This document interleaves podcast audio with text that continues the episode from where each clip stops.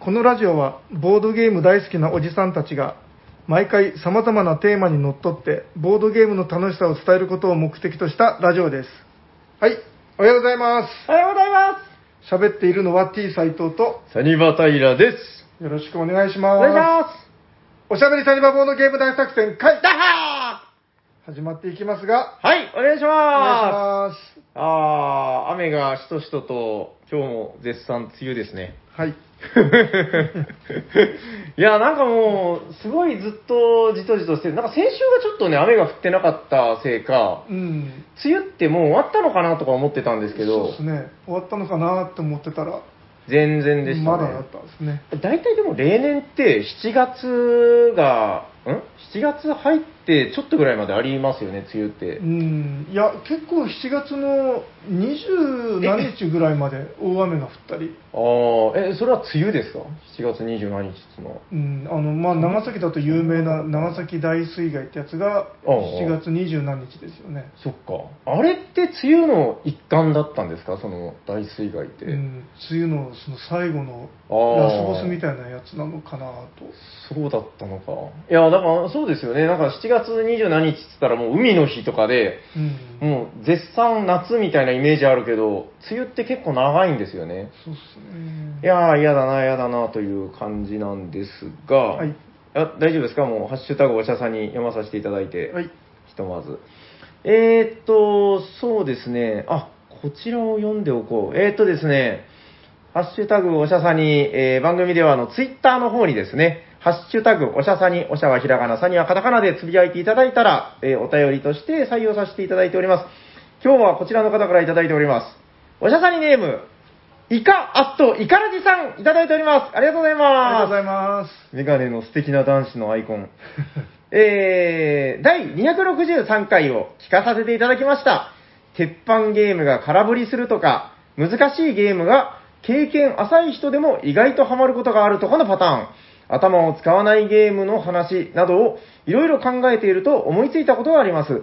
ボードゲームと学校の得意に、得意苦手教科って関係あるのかもと思いましたということで、その後書いてらっしゃるんですけど、これめっちゃ面白いんですよ。なんか算数が得意だったら、ラマとかの簡単な数字系が得意。国語が得意、ワードゲー、まあ、ワード系が得意で、えー社会歴史が得意だったらテーマ性が深いゲーム、美術だったらディクシット、えー政治経済だったら交渉取引などなど、なんかそういうその、苦手科目と得意科目の関係性みたいなのに、えー似てるんじゃないだろうか、ということで、えーなんか迷った時、うん。この、まだ付き合いが浅い方とかで、ところで、オタクは得意科目は何ですかね？みたいな感じで、得意科目を聞くのは一つの方法なのかなと思いましたということで、イカラ、えーイカアットイカラジさん、ありがとうございあまりがとうございます。す。面白い観点ですね。なるほど。さすがイカさん。まあ、そうですよね。理系文系とかよく言いますもんね。うん、なんか結局、その、三つ子の魂じゃないですけど、もうその、人間の本質って大きくは変わらないと思うんですよね。こう、何が、その、好きかとか、うん何が得意かみたいなところっていうのは。だから確かに、幼少の頃にこう、なんかすごく算数が好きな少年でしたとかだったら、まあ、若干そういうこう理系の毛があるのかもしれないしう、ん。うん、確かにそこにこう原点があるのかもしれないなとは思いますけどね。あれ？いや、そうですね。あれ？大丈夫ですか？はい。はい。ということで、えー非常に面白い、えーお便りをいただいておりました。はい。えーじゃあ、お二つ目ですね。わあ結構ね、いっぱいいただいてるんだけど、あ、こちら、せっかくだから読まさせていただいとこうかな。えーっと、おしゃさんネーム、ゲナさんいただいております。ありがとうございありがますとう。ございます。お、おしゃさにに読まれてる。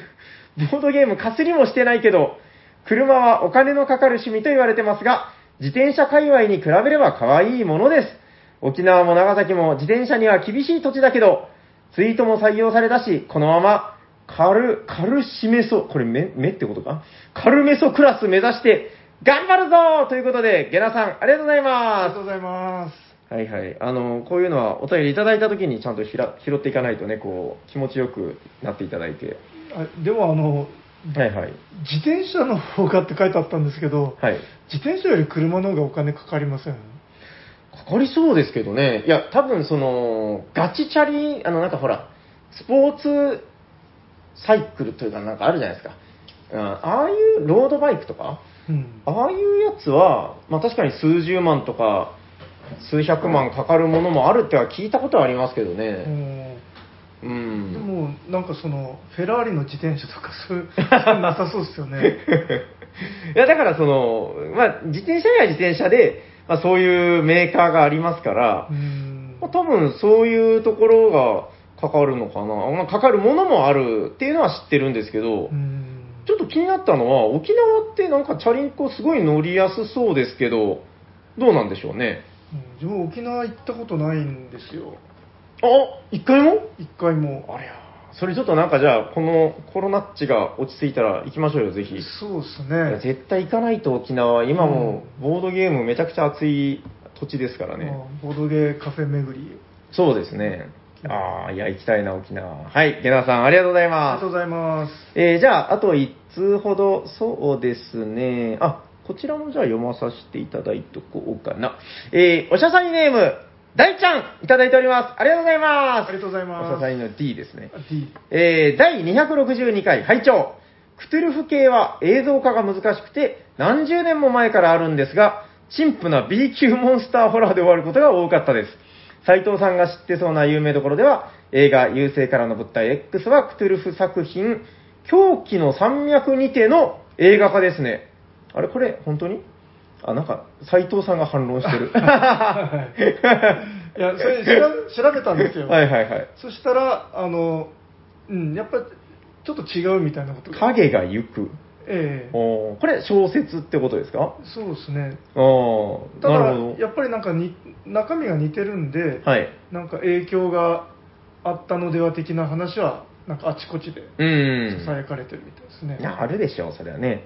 で、あの、さい 通りすがりの斉藤さんっていう人が、なんか突っ込んでて、えっ、と、お詫びとして、僕の知ってる B 級ホラー、えーダゴンという、いかにもなやつをおすすめしていただいております。はい、ということで気になった方は、まあ、優勢からの物体 X も、ダゴンも、これがすごい B 級臭いんだよな。うん、そうで、あの、なんか、それちょっと気になって自分もいくつか調べてみたんですけど、ああ、そうですか。はいはい。うんなんか確かにその、クトゥルフもののなんか映画っていくつか。あって、はいでもそのなんかアマゾンの説明とかを見てたら、はい。あの、なんか、だけど、なんか途中で、その、なんか全然違う映画になってるみたいな。ああ、まあなんかやっぱその有名なモチーフなんで、まあ、いろんなところでちょい紙みされたりとかしてるっていうのもあるんでしょうけどね。うん、前回かな、あの、椎名さんだと思うんですけど、はい。椎名さんが、あの、つぶやいていただいたのもまだ、ハッシュタグおしゃさにで、えー、まあ探していただければ、えー、まあなんか見つかると思いますんで、えーこちらも結構なんかいろんな面白そうなクトゥルフ映画をつぶやいていただいております。まあ、クトゥルフはね、もうこれだけで、なんていうかもうしばらく帯で番組ができるぐらい、あの、いろんな話が出てきますんで、うんまあ、とりあえず、また、えーネタが溜まったら、クトゥルフについてやる回なんかもやってもいいのかなと思いますけど。しかし、なぜか B 級が多いっていう。なんか、うーん、いや、難しいんでしょうね、その映像化するっていう部分が、あの、ほら、コズミックホラーって言うんですけど、なんか精神的な部分が出てきたりとか、その、なんていうのかな、宇宙の描写があったりとか、うん。結構その、突飛なものを描かないといけないんで、今ならなんか映像化できそうですけどね、うん。一昔前だとどうしてもこうちょっと特撮っぽい感じの、うん。嘘くさい感じになっちゃったんじゃないですか？そもそもクトゥルフって宇宙ものだったんですね。あの、外宇宙からの、なんか、結局だから宇宙人なんですよね。あの、あ、なんか両方いるんですよ、確か。うん僕も浅い知識ですけど、その地球に、こう、人類以前に住んでいた、なんか古きものみたいな存在と、その外宇宙から来た、なんか異星人的な、うんだからコズミックホラーってなんか一応、誰が決めたのか知らないですけど、こう言われてるみたいで。うん。いや、そのあたりいろいろ調べると面白いですよ。なんかネタとしてもね。はい。ということで、えー、なんかいろんなこういうネタなんかもどんどん送っていただければと思っております。どうですか？そろそろ本題に行けそうですか？はい。はい。じゃあ今日は僕が斉藤さんに振る形でよろしいですかね？はい。それでは、斉藤さん、本日のテーマは何ですか斉藤さん？本日のテーマはこちらです。てですてん。楽しさスイッチについて。イエーイどんどんどんどんどんどん。面白スイッチだったかな？なんか変えましたよね。面白スイッチの方がなんか僕は座りがいいような気が。はいあじゃあ、面白スイッチについて。はい、お願いします。どういうことかちょっと深く説明をしていただかないと。はい。えっ、と、これ前回、前々回、えー、前々回ですね、楽しさとは。はい。はい、喋った、はい。えっ、と、その、楽しさとは何だろうみたいなことを、ちょっとあの後も家でつらつらと考えてまして、はい。この布団の中で、うん。その、30分ぐらいこの、眠れぬ夜を、そのテーマについて考えたりしてたんですけど、はい。えっ、と、ちょっとふと思ったのが、はあ、はあはあ、あの、なんていうんですかね、そのスイッチが入る、入らないって、っていうのがあるのかなと。ん？スイッチ？はいはい。うんその、まあ、なんていうんですかね、例えばその、焼酎がうまいっていう思うスイッチが、一回入れば、もうあと結構何でも美味しく感じるけど、入るまでは、はいなんとかよくわからないみたいな。うん、うん、うんうん。で、えっ、と、まあその、まあ、ボードゲームも、はいはのスイッチが入るか入らないか、うんうんうん入ってないものには、ちょっと響かないのかなと。うーん、なるほど。まあなんかその、楽しく感じれるかどうかのスイッチみたいなことですか？うん、まあその、なんていうんですかね、神経回路が、うんシナプスが接続されてない状態だと、この、うん。刺激が伝わらないんですよ、心の方まで。あで、はいえっ、と、はいはい。でそそのスイッチっていう話が、はい自分で思い当たるのが、えあの昔あの子供とか赤ちゃん見てもあんま可愛いと思わなかったんですよ。えん？あーあー、斎藤、斎藤青年が。あそそうそうそう、はいはいはいはい。なんか別に赤ちゃんなんかシワシワだなみたいな。そんな感じだったんですけど、はいはいはい。あのそのやっぱり自分家の子供ができて、うん。その可愛がってるうちにある時その可愛いスイッチがピョッと入ってああ、はいはいはいはい。でそしたらそのどの赤ちゃん見てもお可愛いなみたいにああ、思うはいようになったんはいはい。ですけど、うんうんうんうんうん。それが可愛いスイッチ。えっと、今日話したいのは面白スイッチ。はいはい。ああ、なるほど。まあ、きっかけがってことですね。そうそう。うんで、えーはいはいあ、タルさんそん、赤ちゃん最初から可愛かったですか？ああ、でも言われてみれば、やっぱ20代ぐらいの頃まで、あ、でも一緒かもしんないです。もうこれ、だからみんなそうなのかも。僕も同じで、独身の時とか別に、赤ちゃん、しわくちゃだなと思ってたし。うん、そうですね。うん、まあわかりますよ、それは。うんでもはいもう最初からスイッチをオンの人もいて、まあ確かに。うん、なんかもう、可愛いとかっていう人もいるじゃないですか。なんか割と女性は結構多いというか、なんか母性本能じゃないけど、ううん、ん。確かにでも20代男性って、なんかね、赤ちゃんよりもパチンコとかなんかそういう、うん価値観が違う人が多いような気がしますね。うんで、あの、なんか、そういう、これスイッチなんだなみたいなのが、なんか意外なところにあって、はいはいはい。あの自分がびっくりしたのがあの甘いものを食べると次しょっぱいものを食べたくなってしょっぱいものを食べると甘いものを食べたくなったりするじゃないですか、なんとなくはい。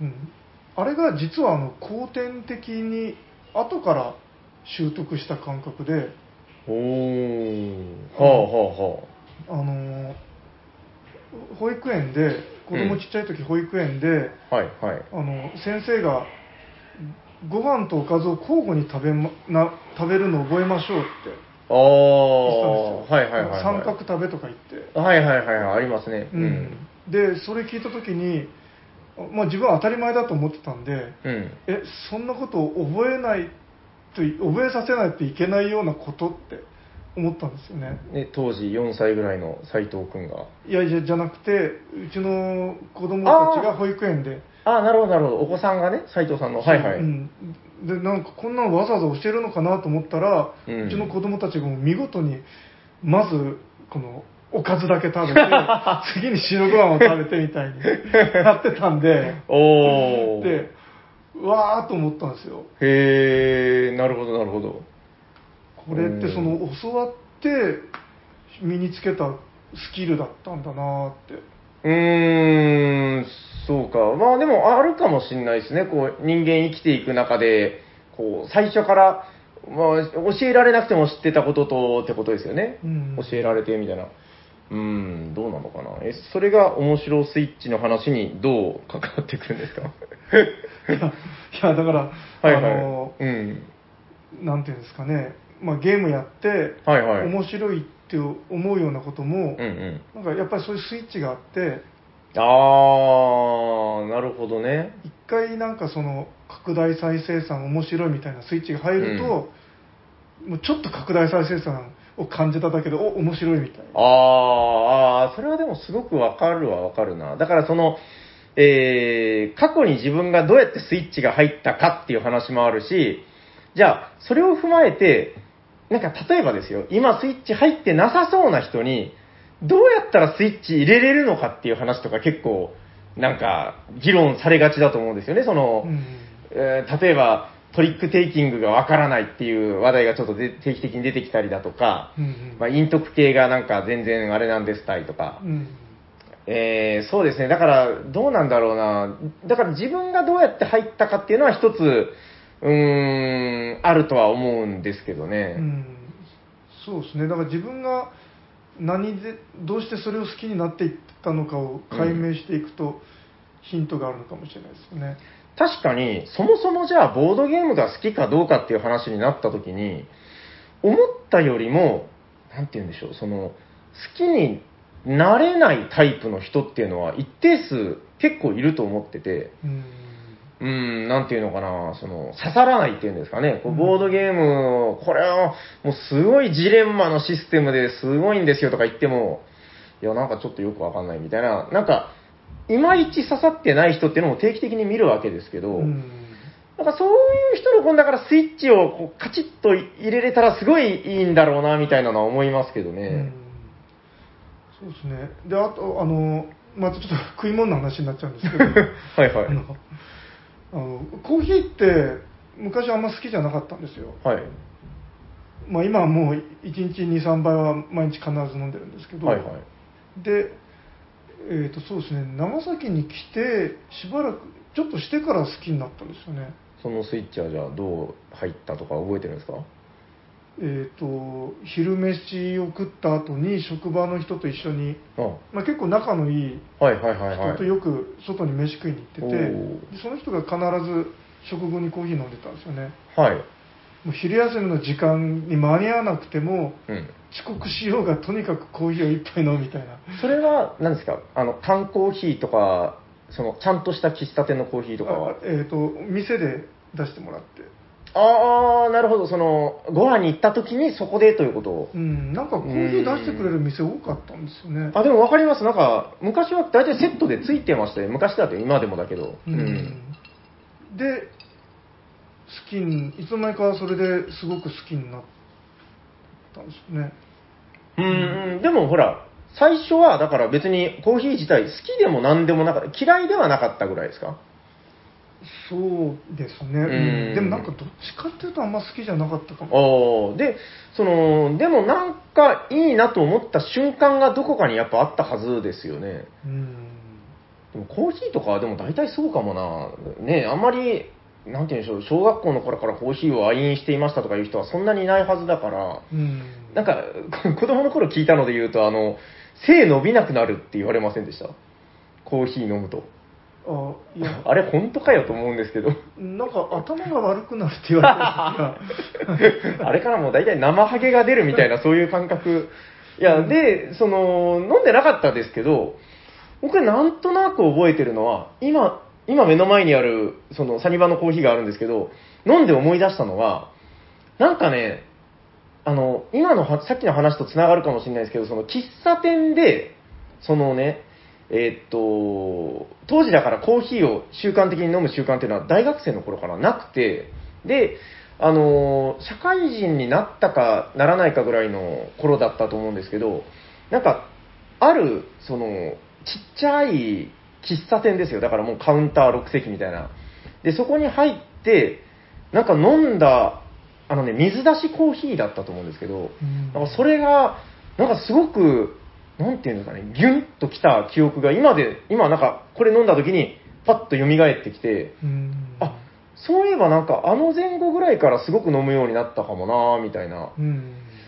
なんかだからその成功体験っていうのと、あと思ったのは、その、それをね、あれなんですよ。あの例えばですけど、あの、さっきちょっと聞いたじゃないですか、あの、缶コーヒーを、あの、自動販売機でガラガラポンっていくら飲んでても好きにはならなかったんじゃないかっていう、うんなんかその、喫茶店で、もうなんか枯れ切ったおっさんみたいな人が、カランカランカランカランつって水出しコーヒーを入れてくれるんですよ。うん。で、こう、なんか、今でも覚えてるんですけど、ちょっと珍しい、その、当時としてはね、なんかアルミみたいな、こう、金属製のマグカップに入って、こう、汗をかきながら出てきたみたいなうん。記憶があって、なんかやっぱそういうちょっとその、トータルで、ぐっと、こう、来させられたみたいな、うんそういうのはあるんじゃないかな。そうですね、うん、だからやっぱりそのはいはい。ピンときてなかった頃に最初ピンとくるときってなんうんかこれはすごくいいものだっていう感じでうん。受け入れられるかどうかっていう、うーん。でであの自分最近あの焼酎スイッチっていうのが入ったんですよ 全然ボードゲームの話にならないけど、まあ、焼酎が、はい、美味しいと。しはいはい。そうそう。なんかまあ焼酎飲んでましたけどよく、はいはい。なんか芋焼酎のお湯割りとか飲んでたんですけど、うん。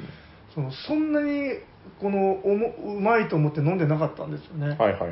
うん、それがあのあのある時魔王をなんか気まぐれで買ってああ。あれこの話しましたっけ？えーっと、聞いたと思います。なんか魔王の話なんか前もなん何回か聞いたような記憶が、すごい嬉しそうに。そうであの はいはい。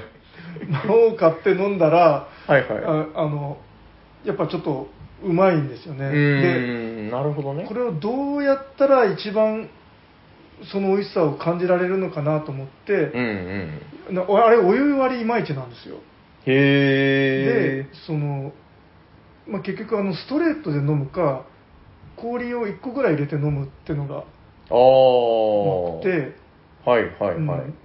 うん。でそしたらそそれをきっかけにしてあのそれまでまあまあかなぐらいだった焼酎もなんかみんなあの美味しく感じるようになってきたんですああ、そうだから、それを一つグッと入ったことで、焼酎全体が入ってきたみたいな。うん、なんかこの扉が開いたというか、うん。シナプスがつながったというか、なるほど。なんか今のところだから赤ちゃんが可愛くなったのと焼酎 とコーヒーの スイッチは分かったんですけど、じゃあ、それをこうボードゲームでどうだろうっていうので、なんかその、割ともう自然に好きになった感じはあると思うんですけど、なんかだから、今からじゃあ例えばその、なんですか、えー、面白スイッチ？面白スイッチを、なんか、どうやったら入りやすくなるんだろうということを考えると、ちょっと例えばですけど、その、うーん、もちろんその、最初の一口として美味しいものであるっていうのは当然だとして、うん、あの、もうほら、ちょっとやりすぎてくると、あの、クソゲーすら愛おしいみたいな、そのうん。そういう境地になる人もいるじゃないですか。うん、でもやっぱ最初は、その魔王のような、まろやかで、あの、魔王って僕も飲んだことあるんですけど、うんなんか臭さがあんまないですよね。ああそうなんですよ。あの、向こうの、だから、島美人とかってあるんですけど、僕、鹿児島に住んでたんで、いやー、だから、く比べたらわかるけど、全然違いますもんね、その、うん、そのめちゃくちゃ飲みやすいんですうよね。ん。だからその、ずっと島美人だったらもしかしたらこう、その世界に入れなかったかもしれないけど、魔王で一回こう、ふわって入ったことで島美人も飲めるようになったみたいな。うん、だからやっぱり初回はそういう、こう、まろやかで、こう、間違いないものっていうのが当然大事だっていうのと、うん、やっぱその、さっき言ってた、トータルの場っていうのがすごい大事なんだろうなっていううん。ことは思いますね。うん。あはいはい。そうそう。でその前に、はいはい。あれを買いましたね。薩摩切子。ではいはい。その器で飲むとまたあのあの 2, 2段階ぐらい美味しく感じるんですうよ、ん。だからまあそのトータルですよね。こう見た目から楽しむじゃないけど。うんそうなんだよな。なんかだからそういうところにヒントがあるような気はしますけどね。うんこれだから僕逆に思うのが、あの、面白スイッチオンっていう瞬間もあるけど、面白スイッチがオフになる時っていうのも僕あると思ってて、そうまあ結構定期的に聞く話ですけど、その人狼系、陰徳系が私は苦手です。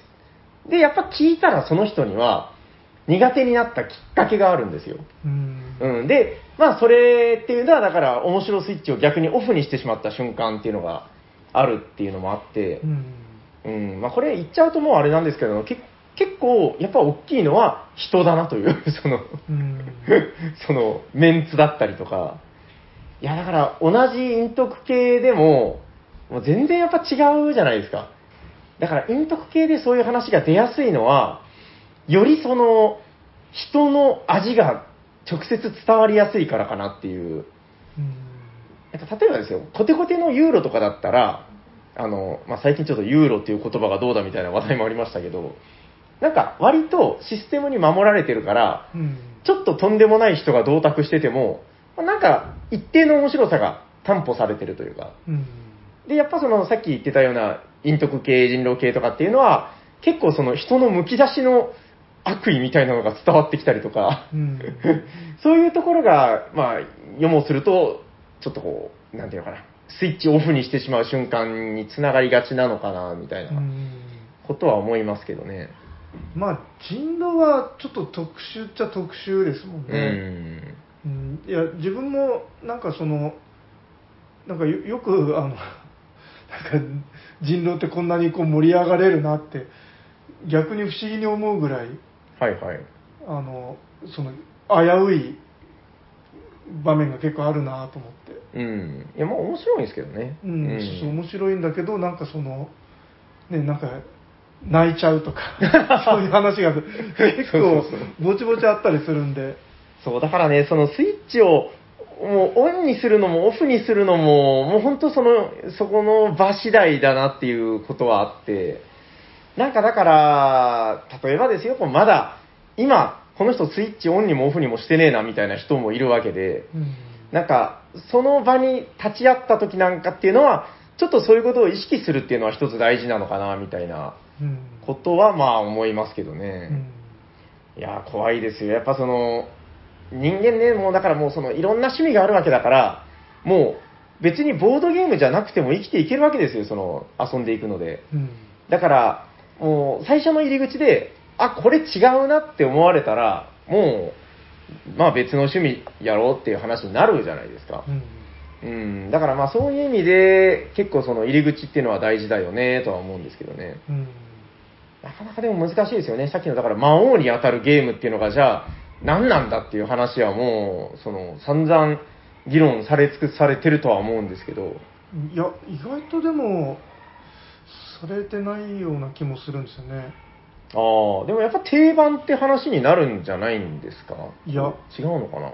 まず魔王はプレミアム価格で入手なんなんですよ。なるほど、そういうところからですか。そうですね。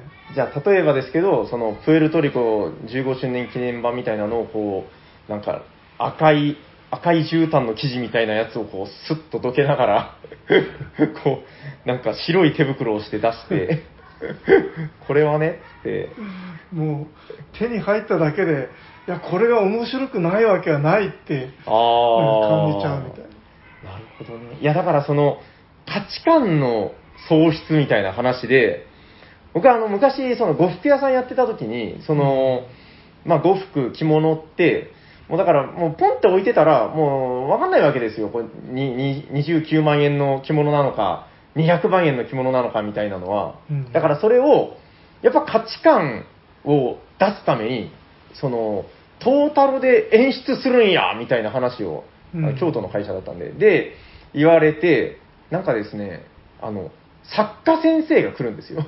えー、で、まあ、今だったらだから僕らの話題だと、ライナー・プニチア博士が来て、うん。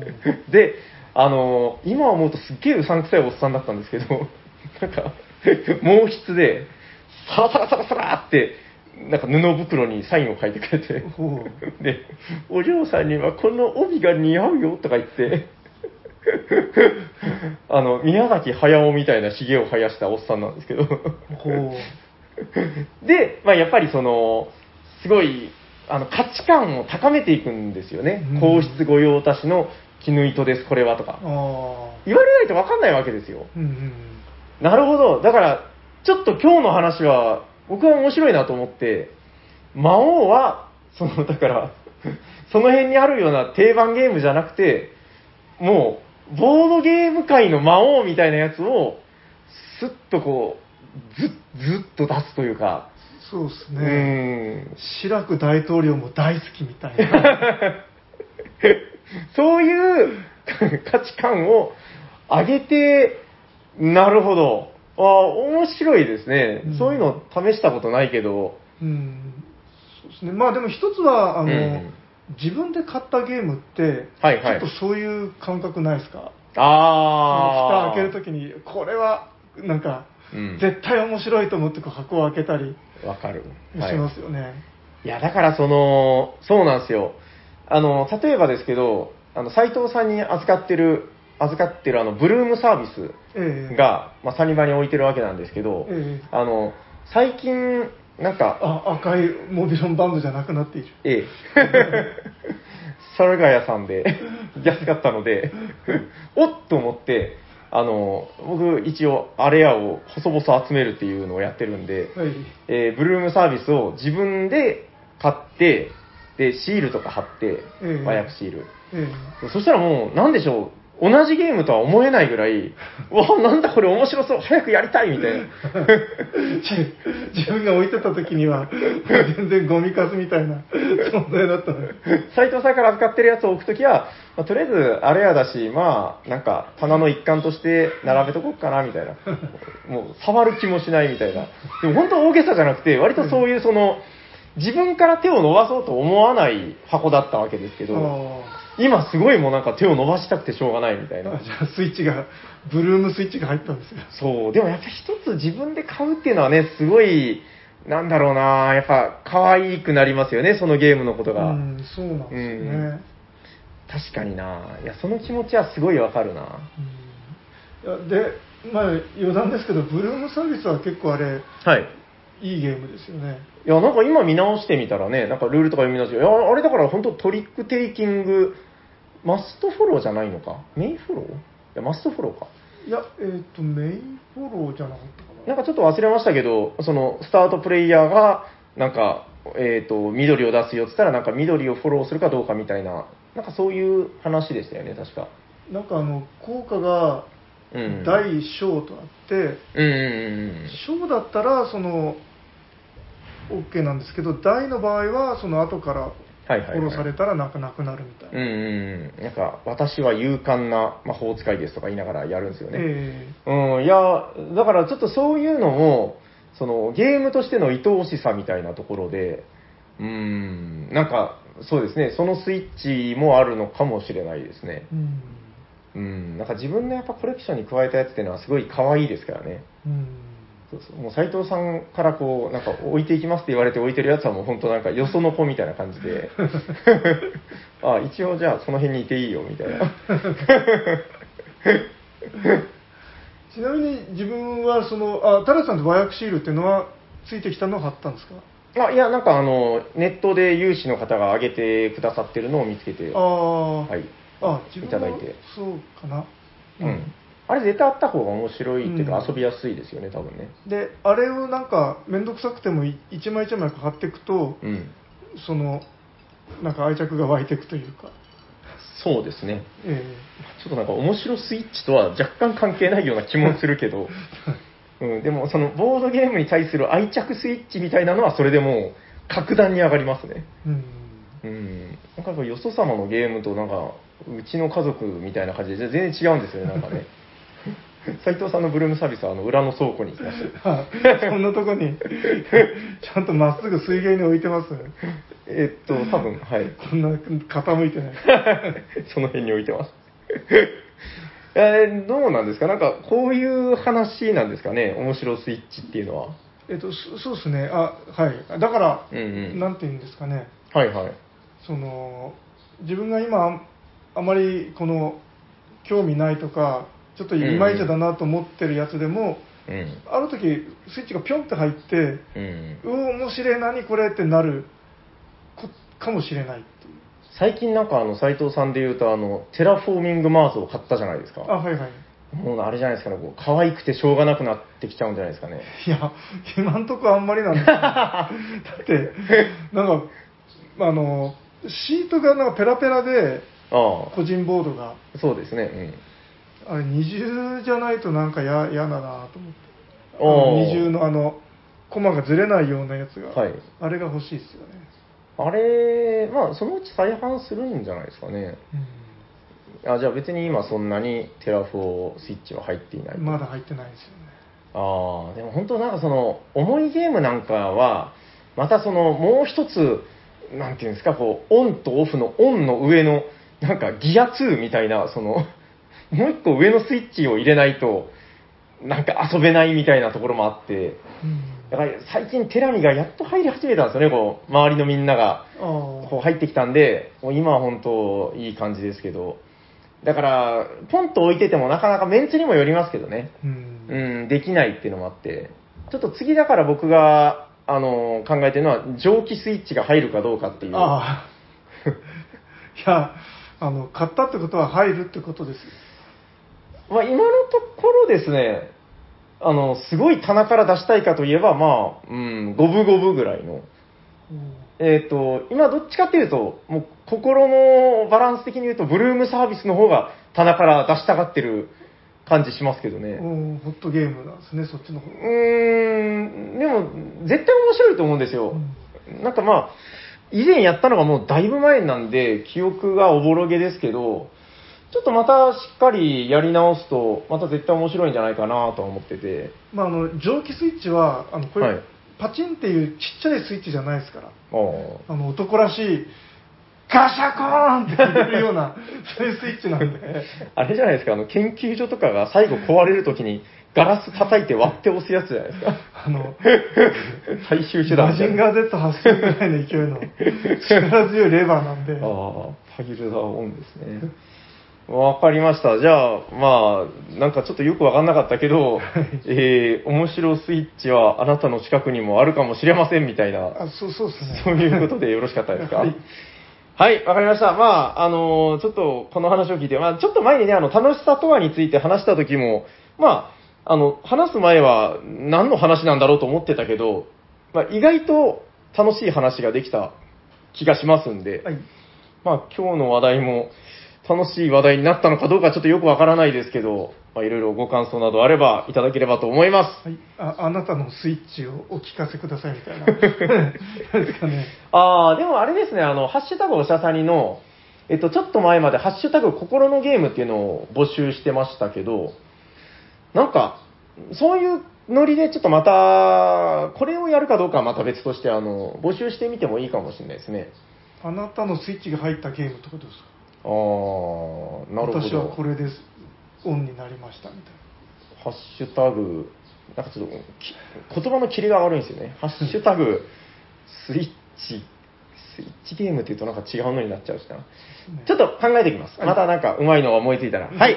ということで、本日は、えー、面白スイッチの巻でした。ありがとうございあま。すじゃあ、次のコーナー行きましょうかね。すはいお便りのコーナー。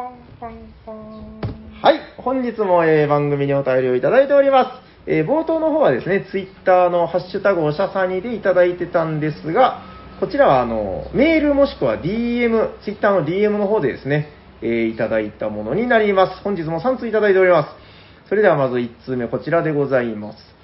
えー、おしゃべりサニバの皆さん、こんにちはこんにちはカルメン・キラですということで、キラさん、ありがとうございます。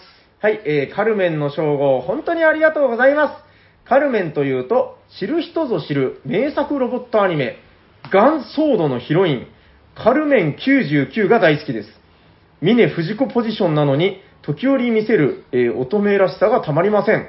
アニメの話ばかりだと怒られるので、メジャーではないですが、自分だけの名作ゲームを教えてくださいということで、山梨のキラさん、ありがとうございます。ありがとうございます。ああ、いや、カルメンクラスもだいぶ増えてまいりましたね。えー、まあ、ちなみに知ってます？カルメンい99。や、全然知らないですね。なんだろう、エリア、エリア81とかありますけど、あれじゃないのかな？春99さんを彷彿とさせる。うん？春99さんみたいな峰藤子ってことかな？えっと、でも斉藤さん、峰藤子は好きですよね。そうですね。大体あの、LINE のスタンプ、峰藤子ですもんね、大体。いやいや、最近使用頻度だいぶ落ちてます。えっと、じゃあメジャーではないけど、自分だけの名作ゲーム、なんかあります？えーっと、シュッフェルンっての好きですね。あの、針のやつ？じゃない。えいや、えーっとですね。それはあシュティッフェルン？あそれは、そうですね。えーっと、あ、あれか。あの、車の、あそうです。あの、車の上に車が乗っかるやつです。えっと、オルレアン作った人の、はいはいはいってやつですよね。あれ、僕あんま記憶にないですよね。ライナー・シュトックハウゼンの隠れた名作。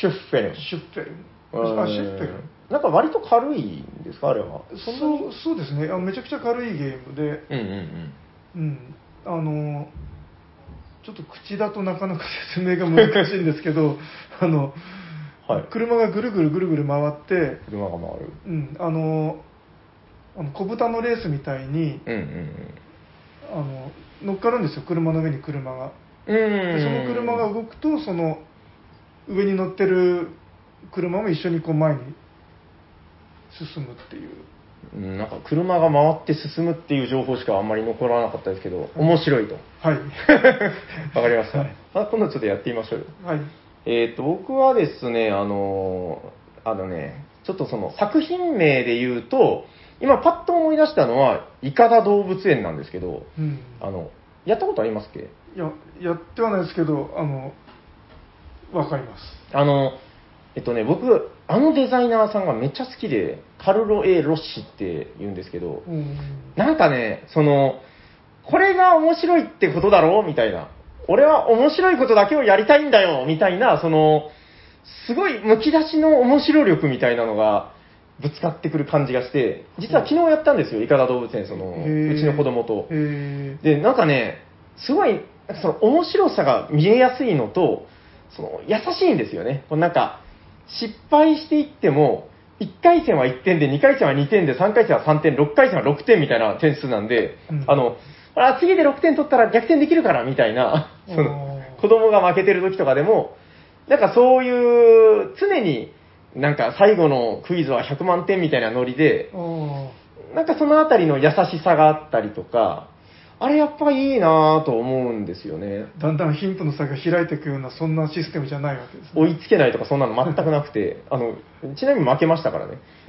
最後に6点取られて嘘みたいな。いやだから、ああいうのをすごいこう、うんなんていうのかな、こう世の、うんそのメインストリームにはいないけど、ちょっと渋いけど名作だなと思うんですよね。うんいつやっても面白いというか。はい、ということで、また何か、えーおすすめの名作ゲームなどもありましたら教えていただければと思います。はい。そしたらじゃあ2通目こちらでございます。えー、おしゃさりの皆さん、おしゃにちはこんにちはえーっと、あ 話題が来ましたね。春99さんのザ・ゲームギャラリーを妻とテレビ視聴するのを週末の楽しみにしている愛知県在住のタイノスケですということで、えー、タイノスケさんありがとうございあますりがとうございますタイノスケザ・カルメンですね。えー、ところで、私の妻ですが、仕事から帰るときに、今から帰るよと電話してくれます。ある日のことです。仕事終わりの妻からいつものように電話がかかってきました。ちょうどその時私はザ・ゲームギャラリーを視聴していたのですが、ついいたずら心がうずいてしまい、えー、おしゃさりの皆さんもなんとか番組内でされていたあのモノマネ、はい、どうも、どうも、どうも、どうも、どうも、電話に出るなり、えっと、はい、こんばんは、ザ・ゲームギャラリー春99ですですね。普通の人間が言うとこうなっちゃうんですよ。と、電話に出るなり、不意打ちしたところ、ほんの一瞬でしたが、妻を混乱させることができました。何やってるんだ。えー、モノマネ以外でも、春99さんが褒め,、えー褒め言葉として使われる、たまらんとか、状況説明で使われる、ずらずらーっとという言い回しや、えー平さんがゲームを紹介するときのテレステンという掛け声が日常会話の中でたまに口から出てしまう今日この頃です。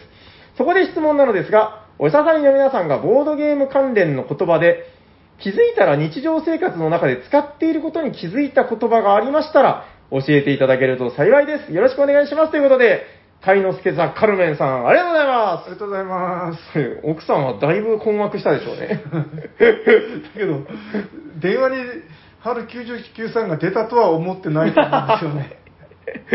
出るわけがないですからね。あと、に似てるのか問題ってのもあると思う。いや、あの、なんかちょっと前に、あの、春99さんがツイートで確かおっしゃってたんですけど、あの、えっ、と、顔出しされてないじゃないですか。顔出ししてないけど、あの、私は、なんかどこかのボードゲームカフェかなんかに行くと、声だけで気づかれてしまう。なぜだろうとか言ってて、いや、声が個性的だからですよ、みたいな。ハルさんの声すぐわかりますよね。わかりますね。うん、目閉じててもわかる。えっと、ありますか？なんかそういう言葉。ああ、いやー、あんま思い浮かばないですね。うん。なんかあのーあれなんだっけ、えっと、ダイスタワーってあの、ほら、えっと、ボードゲームの海外のあはいはいレビューサイトが。ええで、あれ見ました？あの、えっと、ヘイヨーの。見ました。めっちゃ褒められてるやつ。褒められてるかどうかは残念ながらよくわかんなかったんですけあど。あ、なんかすごい褒められてたみたいへで。えなんかあれとかどうですか？あの、最後、あの、アプローバーって、あの、ゲームの箱にバンってハンコみたいなのを押して、あれいいっすね。アプローバーっていうのを、あれ使っていきましょうよ。あちなみにあのその上のエクセレントっていうのもありますからね。ああ、あんま見ないですよね、でも。そうですね。割と率は低い気がする。えアプルーバルはなんかその、よっしゃ認めたみたいな、そういうことでいいんですかね。そうですうん。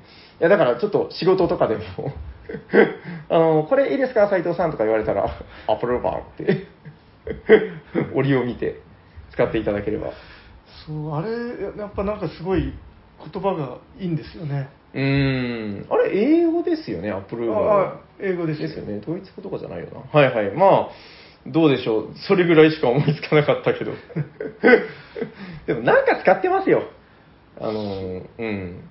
なんか最近ちょっと見たので言うと、ちょっと違うかもしれないけど、あの、えっと、純一さんっていらっしゃるじゃないですか。はい。純一さんがツイッターであの提唱されてたので、あの、面白かったゲームをなんか、ハッシュタグ1金とか2金とかで、つけて、なんか要するに、その、レビューみたいな星3つですとかそういうものなんですけど、うんなんか多分見て思ったのは、あの、すごい使いやすそうだなと思いました。うん。うん。なんか10段階とかだと結構身構えちゃうんだけど、うんうん。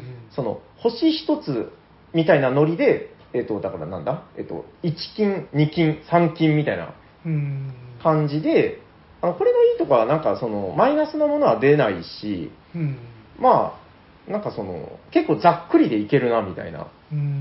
うん。まあ、最高のやつが3金ってことらしいんですよ。うん。まあ、なんかちょっとあれとかも面白いなと思って、使ってみてもいいのかな、みたいな。このゲームは3金だね、みたいな。金になったわけですね。うん。なんかちょっと感覚的に面白いなと思いました。うんうんはい。まあ、なんかまたあれば教えてください。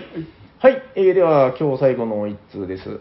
えーおしゃべりサニバの皆さん、おしゃにちはおしゃにちは。えー先日、えーっとね、竹の葉と書いて、竹葉という日本酒を飲んだのですが、それがとても美味しくて満足した、カルメンマですということで、カルメンマさん、ありがとうございありがとうごまざいます。す。いきなりお酒の話か。ボードゲームとは関係ないと思うかもしれませんが、竹葉はいろいろな種類があり、自分が飲んだのは竹葉ゴイタラベルで使用している、ほう、お米、あ、使用しているお米が、能登産山田錦、かっこゴイタは能登発祥の伝統ゲームです。えーそして名前の通り、ラベルにゴイタが書かれています。へー。日本酒を目の前にして、その横にゴイタを置いて、ゴイタを見つつ日本酒を飲むのは、なかなか趣がありました。さて、お酒のボードゲームといえば、ワインを作るワイナリーの式を思いつきますが、お医者さんの皆様が思いつくお酒のボードゲームなんでしょうお酒の種類は何でもいいので教えていただければ嬉しいです。あと最近ご板はやられてますか？ということで、カルメンマさん、ありがとうございあます。りがとうございます。最近ご板は、まあ定期的にやってますかね、私は。うーん。やっぱりなんか人気というか、なんうんかちょっと時間がない時とかにするってやるんですよね。お酒のゲーム、なんかあります？酒のゲームといえばですね、えっと、ビア X の。はい一応それを軽く触れておいて。はいはいはい。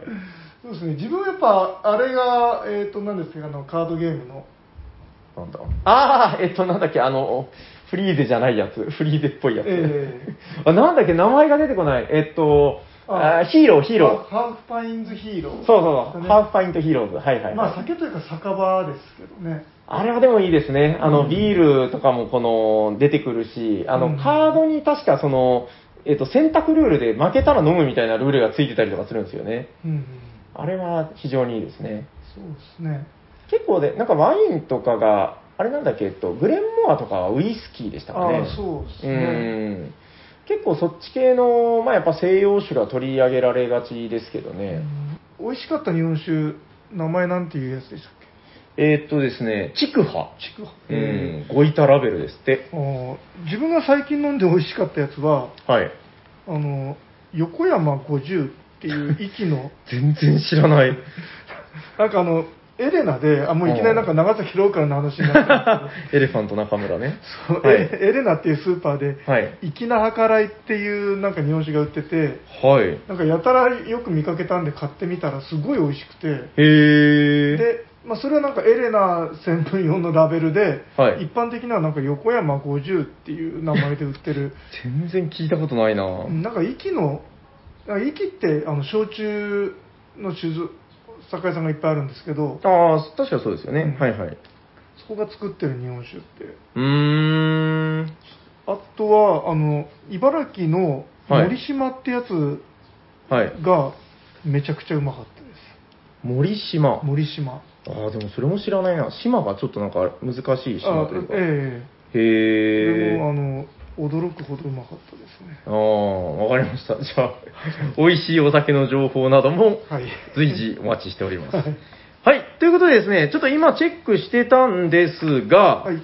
これは多分間違いないんじゃないでしょうか。本日、えー、新たなカルメンクラスが生まれましたよということで、えー、大ちゃん、おこちら5通目の採用でございました。おめでとうございありまがとうございます。す。ということで、これはまあ、カルメン大しかないでしょカルメン大。大カルメンはちょっとどうかなと思うんで。大ザカルメン。カルメン大でいきましょう。言いやすいんで。